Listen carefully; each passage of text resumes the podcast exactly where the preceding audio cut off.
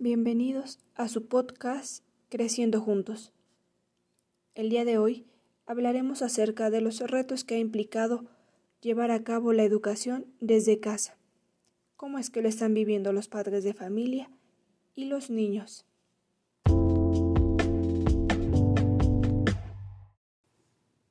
La pandemia trajo consigo una ola de cambios.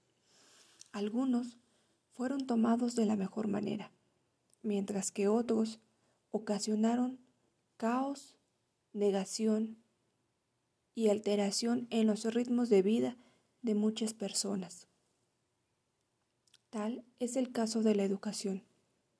¿Qué pasó con las escuelas? Pues bien, tuvieron que dejar sus instalaciones y trasladar la educación hacia los hogares de los niños.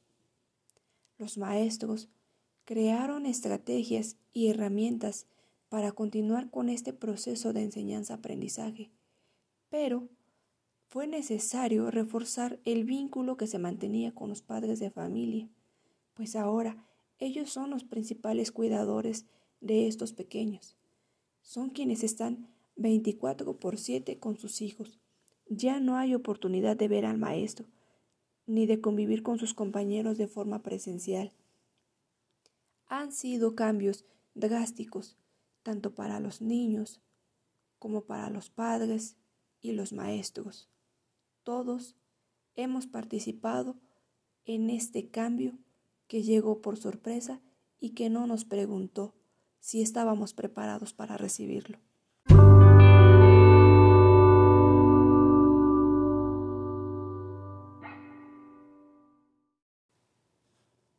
Mucho se ha hablado acerca de cómo tomaron esta situación los maestros, de cómo hicieron frente a la situación y de cómo se siguen preparando para mejorar día con día.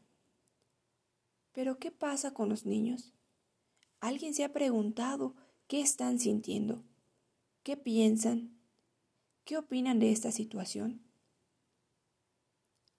Poco se le ha dado el interés a esta, a esta parte tan importante de la educación que son los niños. Se ha encargado la sociedad de decirles que deben continuar estudiando, que deben continuar realizando actividades. Pero pocos se han acercado a ver más allá de este proceso de enseñanza-aprendizaje, a ver todo lo que implica poder llevarlo a cabo.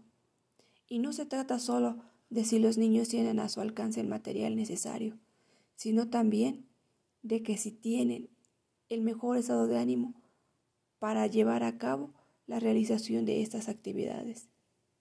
Si lo están tomando con entusiasmo, con tristeza o con angustia, porque hay casos a quienes esas situaciones ha generado un nivel elevado de estrés, porque claro, los niños también sienten estrés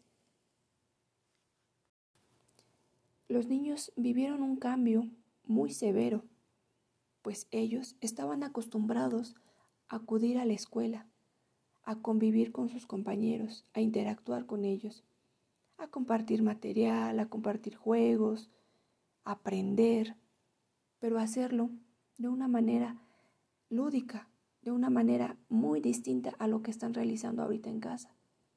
Yo no dudo de la capacidad de sus padres para apoyarlos, o hacer lo mejor para enseñarles lo poco o mucho que ellos saben. Pero esto, esto jamás se va a igualar a lo que los niños vivían en las escuelas. Y es por ello que debemos preocuparnos y ocuparnos en lo que está ocurriendo con estos pequeños, en poner atención en lo que están viviendo y en cómo se están sintiendo.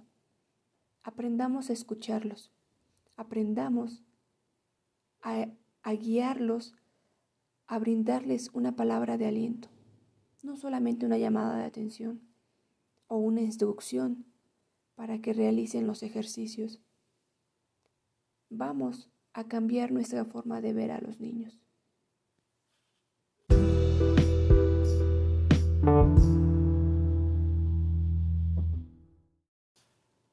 Quiero compartirles algunos pequeños tips que podemos llevar a cabo para mejorar esta escucha hacia los niños.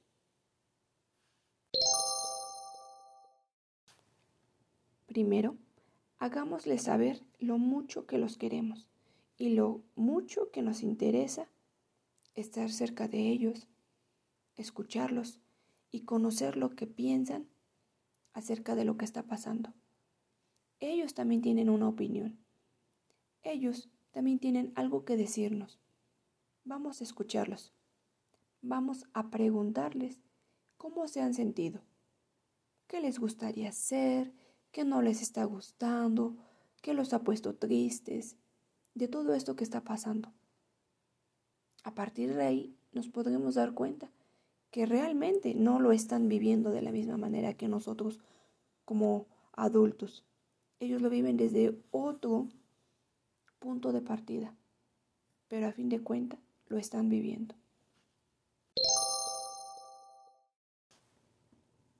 Vamos a conocer también las emociones que han experimentado. Pongámosles nombre.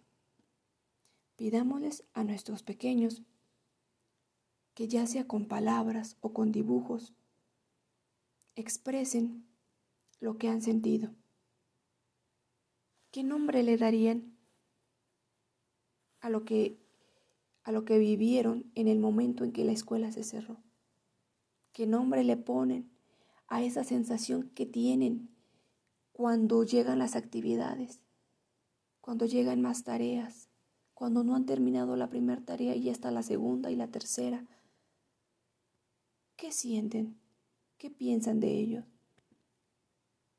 Ahora, ya que hemos, hemos puesto nombre a estas situaciones y a estas sensaciones que ellos están viviendo, vamos a hablar con ellos acerca de eso, de que es normal sentir tristeza, es normal sentir alegría, es normal sentir enojo, pero lo que no es normal es guardar esas emociones, porque dentro de nosotros no hacen bien para estar bien nosotros mismos y que la educación siga dándose, que el aprendizaje continúe su ritmo, es necesario externarlo, hacerle saber a nuestros padres, a nuestros hermanos, a los maestros, lo que estamos sintiendo.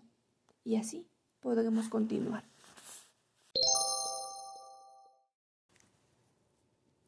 Una de las maneras en que podemos evitar, o por lo menos tratar de reducir el estrés que están viviendo los niños, es ayudarlos a organizar su tiempo, a que distribuyan el horario que tienen para realizar sus actividades y que así les quede tiempo para jugar, para distraerse, para realizar alguna actividad física o apoyarlos en casa. ¿Cómo lo podemos hacer? Bueno, nos vamos a sentar con ellos y vamos a platicar acerca del tiempo, para qué nos es útil, cómo lo podemos distribuir. Enumeremos también todas las actividades que tenemos que realizar durante el día. De esta manera podemos asignarles fragmentos de tiempo a cada una de ellas. Por ejemplo, para realizar las tareas vamos a dedicar dos horas del día. ¿En qué horario? En el horario que él se sienta cómodo. Posteriormente podemos jugar. ¿Qué tiempo le vamos a dedicar a jugar? ¿Y en qué momento del día lo haremos? Recuerden tomar en cuenta los horarios de alimentación, desayuno, comida y cena, también los horarios de descanso y también de ocio. Es necesario que los niños también se queden un tiempo sin hacer actividad. Esto les va a ayudar a imaginar y a crear nuevas estrategias eh, de invertir esta parte del tiempo que, que tienen sin ocupación.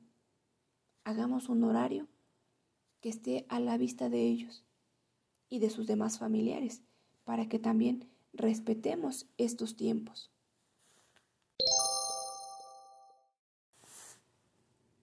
Finalmente, otro de los puntos importantes que debemos de considerar es la comunicación.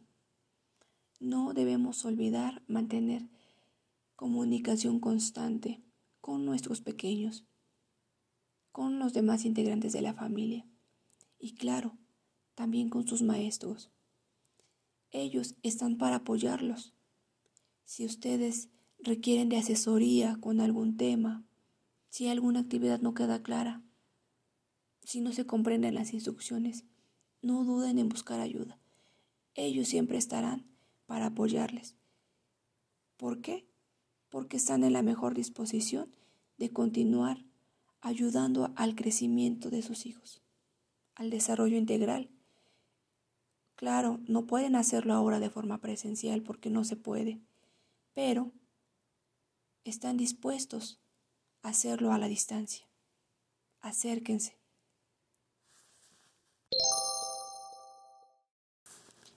Es así como llegamos al final de este episodio, en el que el principal objetivo fue brindarles algunas estrategias para continuar con este trabajo de educación a distancia.